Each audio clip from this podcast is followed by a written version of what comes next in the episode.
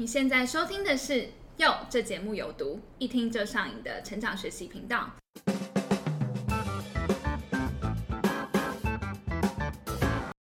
Hello，大家好，我是珍珠。大家好，我是杰德。我们今天邀请到呢是一位平面设计师，像我们做行销的，应该蛮多机会就是会跟设计师协作的。但我自己觉得跟设计师沟通其实蛮多眉眉角角要注意，我就常常就很怕我一个不小心会不会又踩到了设计师的地雷。那你之前跟设计师协作的时候有遇过什么样的问题吗？我印象比较深刻的是，我那时候刚出社会的时候，就因为我自己也不懂设计，然后又不太会跟设计对接，不知道怎么跟别人沟通，所以很常会卡在说设计成品出来了，可是我对这个素材不满意，嗯，然后但我又具体说不出来要调整的地方，所以就会浪费很多时间在双方沟通上面。嗯，哎，我觉得这个问题真的蛮常见的，我自己也碰到好几次。那尤其是在一开始真的还很菜的时候，你根本就不知道要怎么很清楚的去表达你的设计需求。那时候我大概就只讲得出说，哎，啊，我想要来一点文青的感觉。他可能就觉得你以为你在点 Uber Eats 吗？或者说我就会讲，哦，这个蓝色可以再忧郁一点吗？就现在回想起来都超级白目的，就那时候到底在干嘛？因为这种描述都太过抽象了，所以那时候设计师应该都在心里疯狂的翻白眼。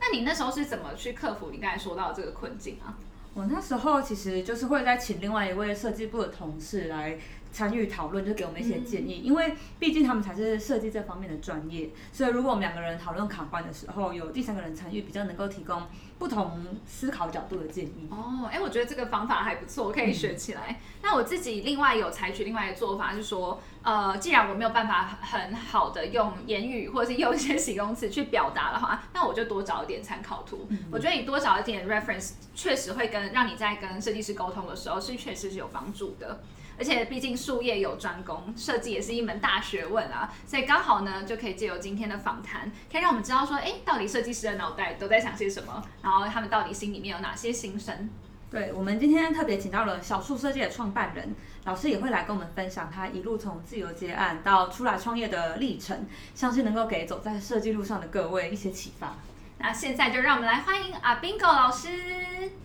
Hello，大家好，我是阿宾狗。哎，那老师，我想要蛮好奇的，就是说你是什么时候开始发现，就是你对于热设计的热爱啊？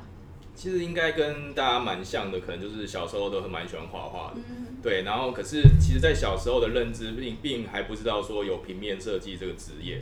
那就是因为可能因为我年纪算是稍长一些，就是就是在我们那个时代，就是资讯没有像现在就是网络时代这么发达，所以其实呃以前就是最比如说对呃设计认知，其实就停留在可能是那种比较像。纯美术，虽然说小时候喜欢画画，可是也没有朝说去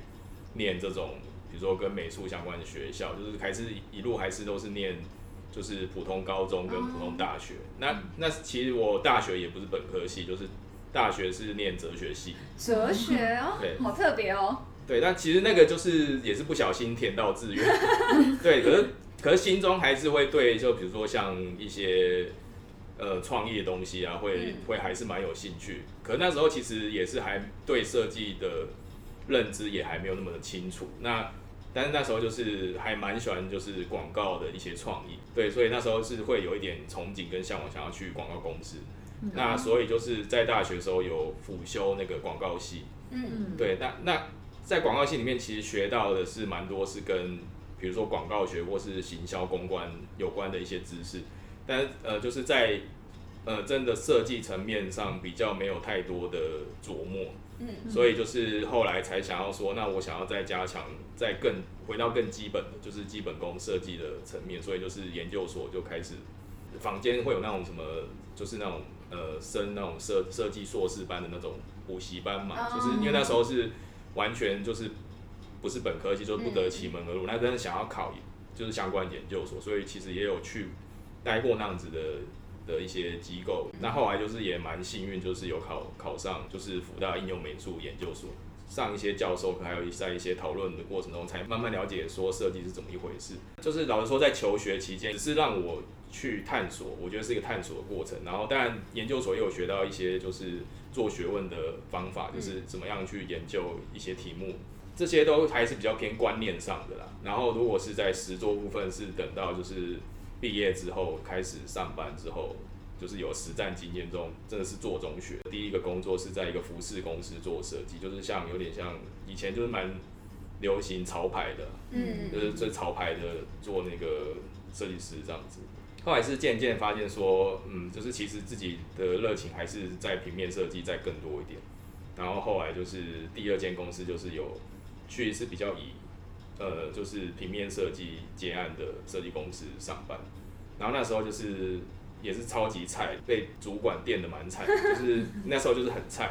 可能就是菜到说可能连一个 DM 都做不出来那一种，layout 能力还蛮比较相对算比较弱。可是后来就是就是有发现，比如说在设计 logo 的时候就还还比较容易上手这样，就然后在这个工作过程中也慢慢就是有因为就是做跟品牌识别 logo 的一些案件有被主管称赞，就是跟那个一开始的菜鸟时期就就有一个有一个对比，但是就也渐渐发现说，可能自己对这个好像比较有感觉。呃，上班一阵子之后，会觉得说，呃，就是还是希望可以创造属于自己的作品，因为毕竟如果在公司上班，就是那个会有一些智慧财产权的问题嘛。其实他这作品是属于公司的，决定开始独立接案。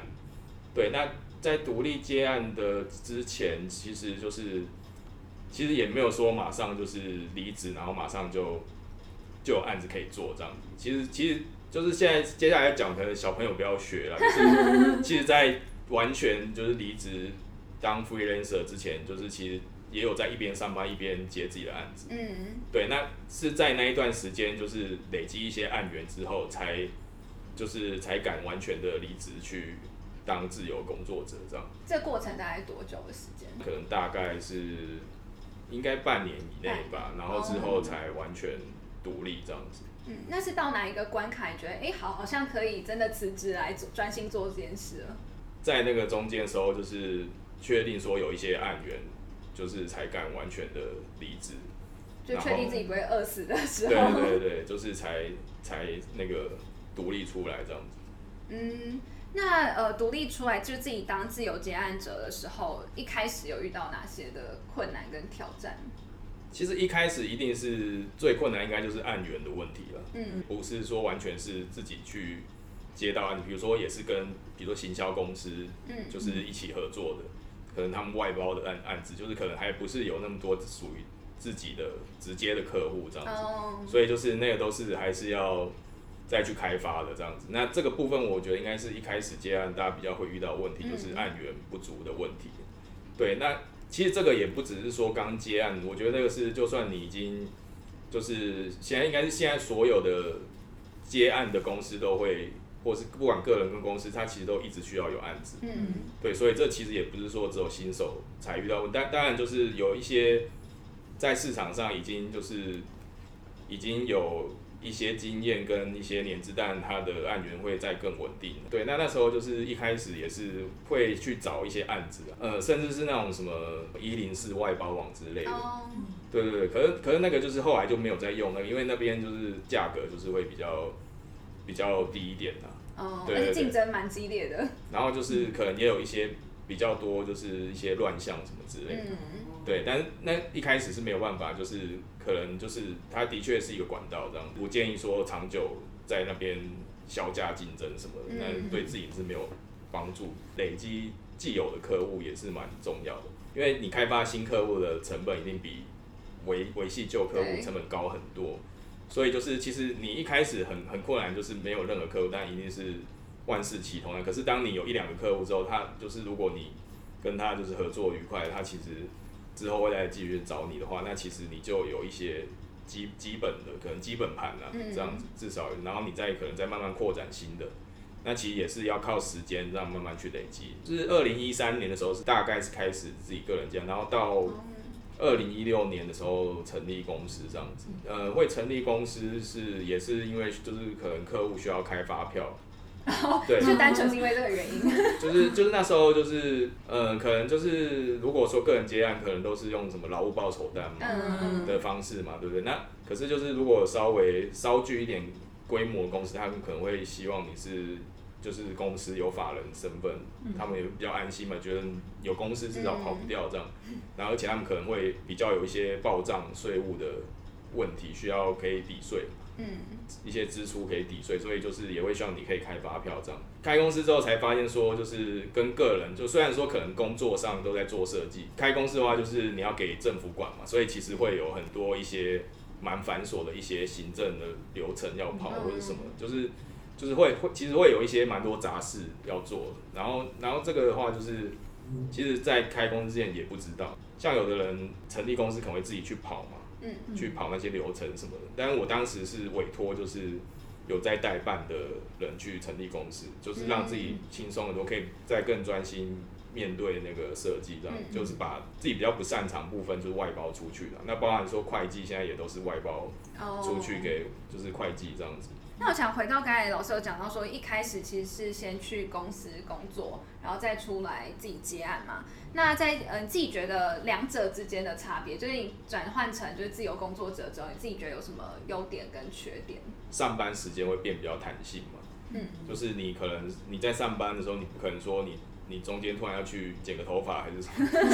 对 对，就是这个是一个理想中可能大家会觉得好像自由工作者很自由啦，嗯，对，但的确是有部分自由，但是我觉得就是其实也没有那么自由，会变成另外一个现象是说，就是有可能我在自由工作者他可能在休息的时候他会想着工作的事情。嗯就是因为他很容易没有办法去区分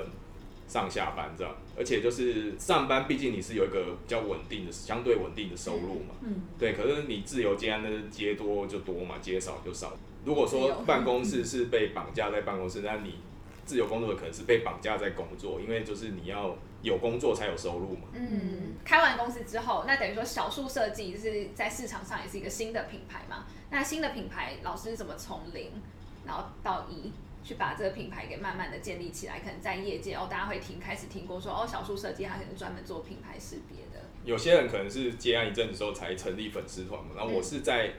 一开始决定个人接案的时候，我还记得蛮清楚，就是二零一三年我生日那一天，然后我就成立我的粉丝团。嗯。对，然后那时候早期粉丝团比较好经营啊，嗯。所以那时候累积蛮多粉丝，就是在开公司之前就已经有累积一定的粉丝，然后就是个人接案的时候的时期也是比较以也是品牌设计为主，就是剖作品的时候也是会比较是以以这部分为主，然后加上说我还蛮热爱分享，就是我以前会写一些，比如说设计分析的一些文章，嗯就是就是比如说一些国内外我觉得好好的案例，然后我去我会去分析它背后的一些设计的一些脉络啊，或是就是比较不同于一般，它可能就是只是转贴或是只是 PO 好看图，但我会再写一些我自己的看法。嗯那其实那时候就是有些人就觉得这个好像对他也蛮有帮助的，所以就是会会去 follow 我的粉丝团这样子，然后就渐渐有累累积一些粉丝嘛，那可能就是你这样长久下来，可能人家就对你有个印象哦，你可能就会跟你把把你跟这个品牌设计这个这个标签做连接嘛，可能就有一定的印象这样。那加上说自己其实也有刻意的想要让人家贴这个标签呐，就是希望说想到品牌设计就可以想到小树设计，当然是这样是最好。对，所以所以也就开设那个优塔跟你们合作的课程嘛，也是跟品牌设计有关，那也是其实也是会加强这个印象。那老师会一开始就聚焦在品牌识别设计上面的话，是觉得这部分有什么魔力吗？就是可魔力能用简单的点线面啊，就可以打造出一个品牌的形象，类似这种感觉吗？哦，对啊，就是像我自己本身的个性比较沉默寡言，诶、是吗？在刚才分享了很多。呃，就是当然就是我有兴趣的主题，就是我可以分享很多。可是其实平常我是那种不太爱说话的人，嗯就是只有谈到自己有兴奋的主题才会、才会滔滔不绝这样。但是就是平常其实算是比较话比较少的人，嗯。对，就是所以就是我会觉得像很多蛮喜欢的一些品牌设计，就是就像你讲，它就是用很精炼的视觉语言就可以表达很多含义，就是用用最少的话，他就可以讲到他要讲的一些事情。我觉得这件事情对我来讲是有一种魅力啊。那想问一下老师，就是在创业的过程，就有遇过哪些辛酸血泪？可能最主要的压力，可能就是经济上跟跟就是时间压力吧，就是你案子要准时完成嘛。虽然说是自己喜欢的工作，可能不觉得辛苦，虽然是真的蛮辛苦的，就是，当然可能你你自己如果是在做自己喜欢工工作，你可能不太会把它当成是工作。可是这样的话，久而久之，你就会有点不自觉的产生一些压力跟疲劳。那老师有用什么方法去排解刚才说到这些压力？我是蛮喜欢阅读的，就是觉得很烦的时候，我就去看看自己喜欢的书，然后可能就是大概看个十几二十分钟，就开始会觉得比较平静。嗯，对，然后就是在看当下，就是会你就会隔绝，就不会去想那个事情嘛，嗯然后就会觉得好像又又稍微又比较有动力这样子。所以老师呃看的书的类别其实也蛮广的，不会说只 focus 在设计。没有看的很很杂很多，呃，像是心理学的、啊，嗯然后像行销，嗯，然后或是一些经济，最近有看一些，比如说理财投资方面哦。的，然后很多我都还蛮有兴趣的。我其实买书买买的蛮凶的，嗯 大概每个月会花好几万块在买书。哇，那老师觉得就看那些类型的书，对于你自己在设计的时候的一些灵感啊，什么是有帮助的吗？会有，就是有时候会就是触类旁通的感觉，或者是说，因为我们接触的客户的产业类型其实是很多种，嗯。嗯。你涉猎东西越广，其实你比如说遇到相关的客户，你可能跟他比较有话可以聊。嗯，那这边想问一下老师，因为老师刚刚有说自己还是会阅读一些设计相关的工具书嘛？那除了阅读之外，老师还有靠哪种方式精进自己在设计部分的专业能力？精进自己的设计能力哦。呃，我最近在接触，有在接触那个稻盛和夫，他有一句话是讲说，付出不亚于任何人的努力，就是就是其实你。要精进，你就是真的要，就是一直逼自己，然后真的到无法前进为止嗯。的的那种那种感觉，就是他会觉得说，当时他是因为就是很努力，就是想破头在在那个解决那个工作难题上，所以就是可能就是那个菩萨才好心，就是给他一个提示，让他可以解决这个难题。就是他意思是说，只要你有真的无愧于心，真的好好的在就认真在工作，你一定可以找去突破那个重围这样子。嗯对，那我觉得就是有时候要怎么样精进，我觉得你就是只能一直做，真的你就是只能一直去想，嗯想不到想破头就是一直去想。而且就是尤其像做设计这种，你就是也是要投入很大量的时间。对对，因不为因为因为有时候就是很多都是要尝试，嗯就是说我们可能会一开始就是会想说，哎、也许这样做好像可以，可是你实际去试之后，可能才发现，哎、这样好像不行，或者说你在试的过程中又发现有一个别的更好的解法，嗯。然后很多都是你要先先去尝试，要先至少要先开始，不要等到说好像有灵感才开始，因为有时候那个是第一个你可能没有时间，然后第二个就是说有时很多东西你要有先有一段试的时间，你才有办法实验出来。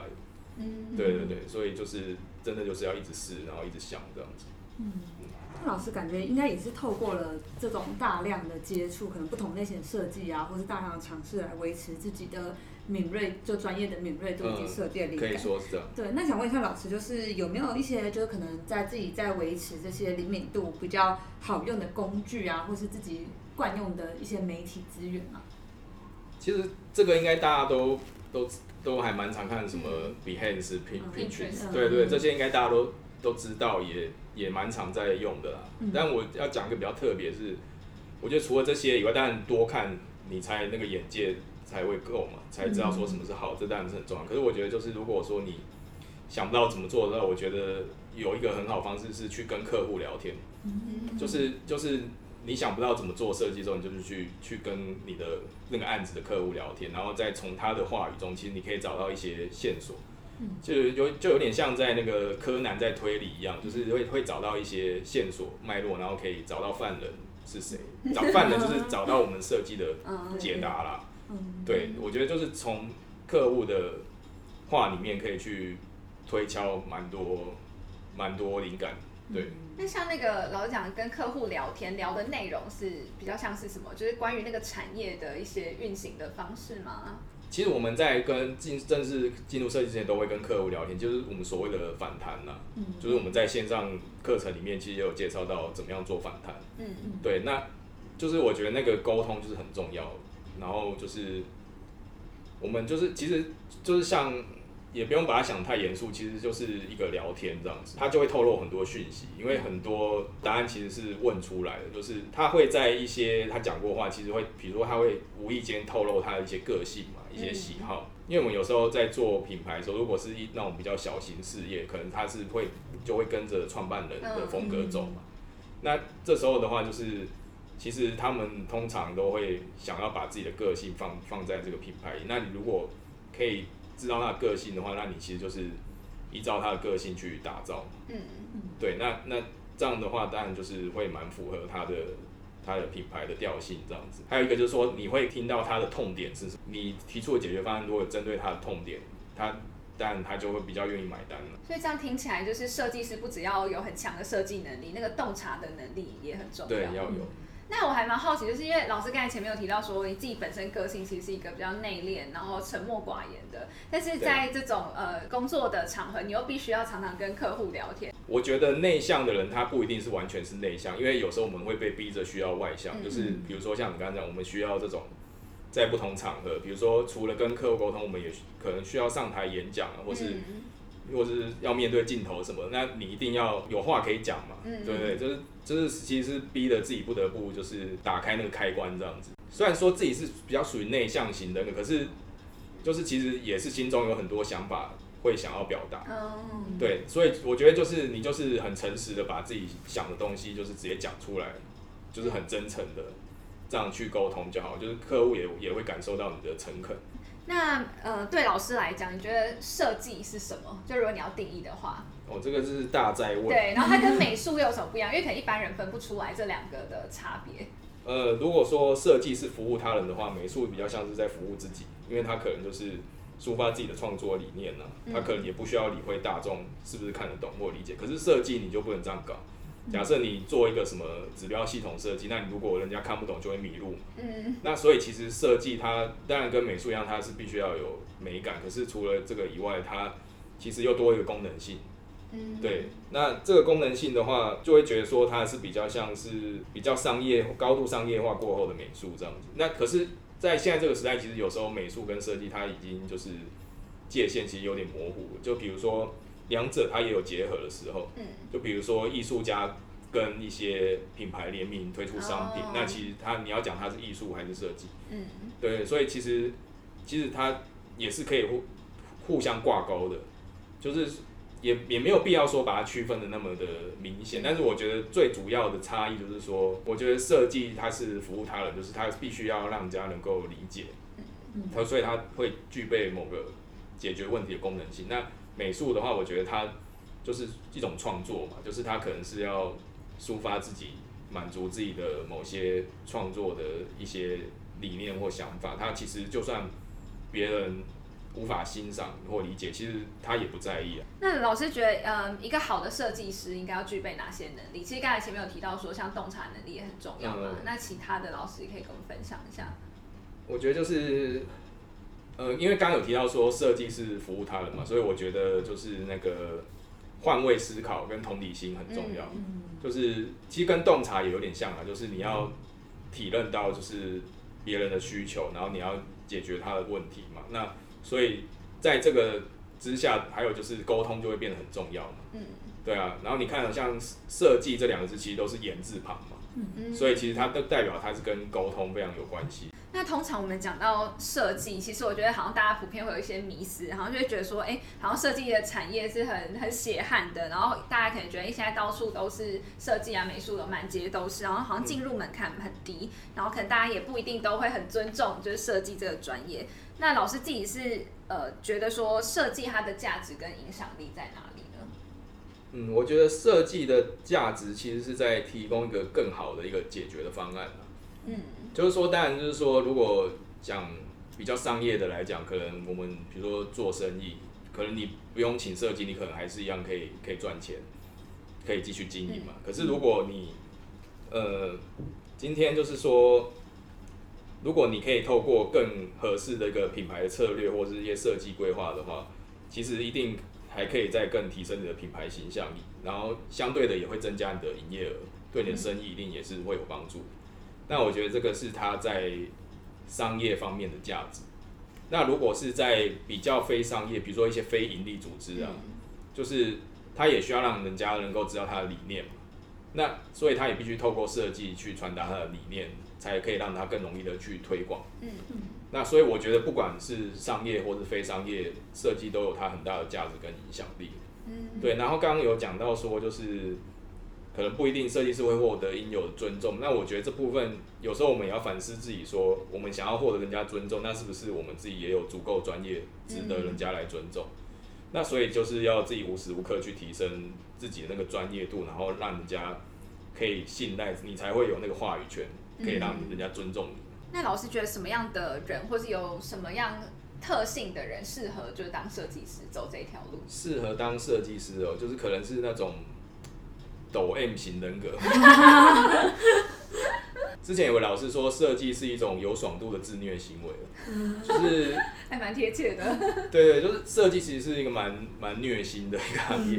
就是很常会觉得心很累这样。嗯那其实你会发现很多设计师哦，虽然说有时候会在那边抱怨说什么又遇到 OK 什么的，可是你你还是看他做设计还是做的很开心。嗯对，那就表示他是真的真的喜欢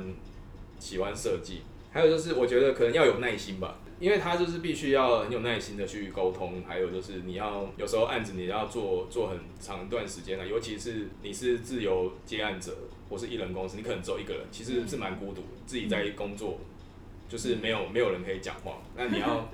长时间一直独自在工作，其实是也是算是蛮孤独的一件事。嗯，设计师也很多，他蛮宅的。宅男也蛮适合做这虽然很。算应该蛮适合，我自己就蛮宅的。对，就是所以就是宅宅男抖 M 型宅男就适合做设计。我们是不是贴太多标签，然后我说我自己啦，OK OK，那就没问题。嗯，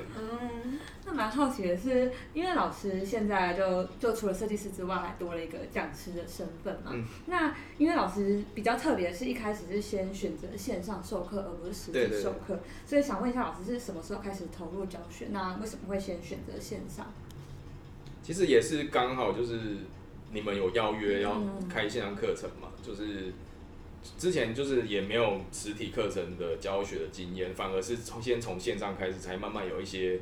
讲座跟实体课程的机会的邀约这样子。其实就是自己对于设计分享是蛮有热忱跟兴趣，但这中间的过程就是也是一边做案子一边备课，的确是有点痛苦，因为就是嗯那个时间真的分身乏术这样嗯。然后，但是就是做完之后啊，就是也收到蛮多评价，就是学员的好评，嗯就是自己其实也会蛮有成就感。那大部分的学员他们通常遇到的会是哪类型的问题比较多？可能是因为刚好我开的课程就是品牌就是从设计到沟通、品牌识别、嗯设计业界实务学嘛，顺便就是业配一下。然后就是因为里面就是，其实我那时候就是我就是发现到很多设计师痛点就是在沟通这一块。嗯嗯所以就是他们的确很多会问问题都是跟沟通层面比较有关。那我觉得这个就是大家比较想要去学习。嗯目前是艺人公司嘛，然后又同时是个讲师的身份，那对未来有什么目标或者期待，还是有什么就是希望自己的公司或者自己的品牌可以发挥怎样的影响力？会想要去扩增啊，嗯就是说想要组织团队，然后真的是希望可以落实专业分工，然后也希望说自己也可以持续在教学这一块，可以去影响更多人，让去帮助到更多人这样。那老师还有什么其他想要学的新技能吗？就因为老师感觉在品牌识别这边技能已经点满了，也没有到满，对，已经已经就是可能 PR 九九、九八九九，那会有想要尝试看看其他经营公司层面啊，哦就是刚刚讲，因为如果想要嗯拓展就是组织团队的话，我觉得自己在经营管理这方面还有很多要学习。嗯对，那你说设计的话，其实我觉得这个这个就是要就是靠真才啦，就是就是要找互补的人，就是我自己可能比如说对其他的的能力可能比较不是那么具备的话，那我可能就是会找这方面的人才进来嗯公司，然后互补嘛。嗯因为不可能，就是当然想学太多，不可能说什么都都自己都自己来这样子，嗯所以就是要靠团队合作。那想问一下老师，就是对于现阶段就是年轻刚出社会的设计师有什么嗯建议或勉励吗？因为就是设计真的是一个很很辛苦的行业啊、嗯然后因为刚刚就讲到那个稻盛和夫的故事嘛，那他是鹿儿岛人，然后鹿儿岛有一个谚语，他是说年轻时的苦难是一笔财富，花钱也买不到。我还蛮推荐大家去看一本书叫《风雨谷》，那风雨谷就是山峰跟低谷了。然后就是说，因为在自然界里面，山峰跟低谷它就是相连的嘛，所以我们人生有起起伏伏也是很正常。那你在高峰的时候，其实你就不要太骄傲自满，然后因为你现在虽虽然身处在顺境，但是你可能现在犯错误，也有可能成为明日的逆境。那你身处在逆境的时候，就是也不要太哀伤，因为你在这时候，如果你有从里面学到一些东西，然后它你做对某些事情，也有可能变成明日的顺境。你没有体验过失败的话，你怎么会知道什么是成功？你如果都没有吃过苦的东西，你怎么知道什么是甜？一定要一定，这个是世间的宇宙，算是一个宇宇宙的法则啦，就是一定是有相对性的东西。就是越用心过生生活，其实对你的设计也会有帮助，因为其实创意都是来自于生活。嗯，那你其实你生活过越好，其实你的工作也会做越好。对，然后所以就是希望可以勉励大家这样子。嗯，那接下来呢是就我们有事先搜集一些粉丝对老师好奇的地方。那第一题就是是呃很多自由的设计师他就有一个困扰，就是说哎到底要怎么样去提升他的接案成功率？当面碰面是很重要，就是。人家说见面三分情嘛，嗯就是其实，在过去的经验来讲，很多人可能他是，比如说他会发 mail 来问，或者说是线上 FB 问一下。但是我会发现，其实很多后来有成交，都是有碰过面，几率是比较高的。因为就是说，除了见面三分情外，就是你在跟他对话的过程中，其实你可以显现出你的专业。你换个角度来想，你今天要做一件事情，然后你找一个完全不认识的人，然后他跟跟你先收一笔钱，然后就是。你愿意就是先付定金，那表示他要有一定的信任度。嗯，对，那这个信任度，我觉得有时候是必须在见面交谈才可以去建立跟展现出来。那刚才讲到的是结案的部分嘛，那针对提案的部分呢，就是呃，向客户提案的时候，有没有什么小技巧或者心法可以跟大家分享？提案其实就是在卖你的设计，像我在课程里面就有分享过，就是说，比如说在提案的时候。就是好像前面刚刚也有聊到，就是说你在经由跟客户聊天过程中，其实你会发现他的一些痛点。嗯。那如果你你的提案里面就是针对他那个对症下药的话，通常都还蛮有效果。就是他会知道说，哎，透过这样的设计，真的是可以解决到他的痛点跟问题。我还蛮常分享一个，就是提案的顺序。嗯。就是其实它跟心理学有点关系，就是说我会把自己最想要客户选择提案放在第一个。因为第一个就是代表一个第一印象，比如说提案有三个嘛，就是可能也许有一款是我们所谓的安全款，就是可能是原本客户比较容易想象到，或者说比较保守，那这个也要放进来嘛。那其他两个就是可能我们自己想要比较发挥的，那可能会有三个提案。那我最喜欢的我可能会放在第一个，因为刚刚讲是一个第一个给他一个冲击的力道，那可能中间那个就是放比较相对安全的那个，然后可能最后一个是放就是。第二志愿，嗯，就是因为最后一个已经离你提案结尾，就是是比较近的顺的时间点嘛，可能还会稍微有点印象，对，就变成说我们我是以印象的强弱来决定提案的事情，我希望说让他选择到我最喜欢，就是希望是给他印象最深刻的，嗯，就会放第一个这样，那这个也是一个小技巧。那再来，大家就是好奇的说，当你今天呃作为一个就是设计师，但你遇到的客户不尊重你的设计专业的时候，遇到这种情况该怎么样的应对呢？嗯，我觉得就是在决定合作之前，你们在洽询的时候，你应该。大概可以感觉得到这个人你愿不愿意跟他合作了。嗯，对。那如果当然就是说那种真的太夸张的，你可能一开始也不会想跟他合作，可能就会放生。那如果说你是愿意还跟他合作，那你们还是有有一个沟通的的一个空间这样子。呃，我引用一个水野学讲过，我一个蛮喜欢日本设计师水野学，他讲过说，如果你都是以喜好在跟客户做沟通的话，那客户他也只能以他喜不喜欢来来做回应而已。你不能只是说哦。我觉得这个设计就是我觉得好看，对方当然就回应你，他也只能说，万一就是我他喜欢他不喜欢，他觉得好看不好看，那这样就没有一个共识，没有个交集。对，对，所以就是你在做设计的时候，不能只是以这种主观的喜好去跟人家做沟通，背后要更有强而有力的理由去支撑你的设计那这样人家才会觉得说你是专业，我会比较信任你。其实就他如果他信任你的话，他就自然就会尊重你。嗯嗯。大概是这样。所以如何好好的传达出就是你做的这个设计背后的理念，其实也是很关键的。对啊，嗯，好，那最后我们也给老师一点时间来小小工商一下，就是在优塔开设的线上课程。我跟优塔合作的课程叫做《从设计到沟通：品牌识别设计业界实务学》。那主要是针对给对品牌设计有兴趣或是想要去接账的案子的设计师，然后提供一个完整的一个教学的分享。我会把它，就是你想象一个案子从头到尾这样去执行的时候，中间会产生的各个 know how 去跟大家做介绍，这样。那我会把它拆解成四个阶段。那当然，在一开始的时候会有一些关于品牌的一些品牌设计的基本观念的一些一些分享。那接下来就会进入到这四个阶段。那第一第一个阶段是接案的阶段嘛，就是我们一开始接到的案子的时候，我们要怎么样去理清客户的需求。那这边可能会就是会有一些工具，像是品牌反弹啊，然后那个品牌的 DNA 啊，还有一些实质定位坐标法的一些工具，然后去帮助大家可以更快的理清客户的需求。那理清客户需求之后，我们才能够开始进入设计嘛。那在设计阶段的时候，就会跟大家分享一些跟视觉语言有关的一些基础的 know how 的知识。那设计阶段接下来就是我们要进入准备跟客户提案的嘛。那这个提案阶段就是会跟大家分享一些提升提案成功率的心法啊，然后怎么样跟客户更有效沟通。那提案通过之后，我们就要进入到执案落实的阶段嘛。那这边就会牵涉到一些跟印刷制作有关的一些相关知识，然后所以它是一个很完整的一个流程，会跟大家做一个接案跟设计的分享。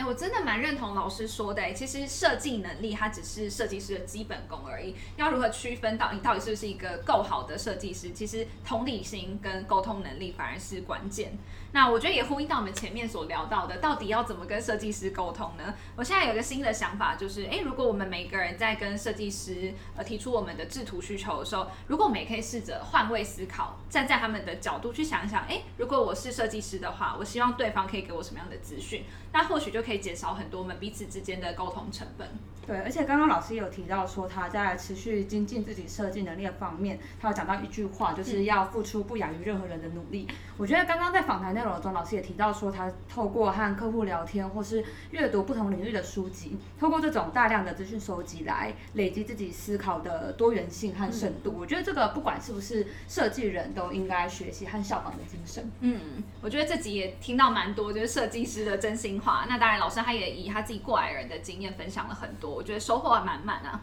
对设计有兴趣的朋友，我们也帮大家争取到了 Podcast 听众的专属优惠。现在购买老师在优塔开设的品牌识别设计线上课程，只要输入代码 a bingo a b i n g o 就可以立即获得折价三百元的优惠哦。那另外呢，我们也请老师录了彩蛋影片，他会跟我们分享两大主题。第一个是自由设计师的八种被动收入来源，以及与设计师沟通有哪些小技巧。那影片呢，我们都会放在优塔的官网上，收看网址跟刚刚的优惠代码都会放在本集介绍当中，大家记得去看哦。如果你喜欢我们的节目，欢迎每周三晚上准时收听。用 Apple Podcast 收听的朋友，也别忘了在 iTunes Store 给我们五星评论哦。那再次谢谢老师来到我们的节目当中，然后也谢谢大家听到现在。那一样在节目的尾声，我也想请大家来思考一下这个问题：你的个人品牌识别是什么呢？那欢迎你上优塔的 Facebook 或 IG 留言跟我们分享你的收获。哟，这节目有毒，我们下周三见喽，拜拜。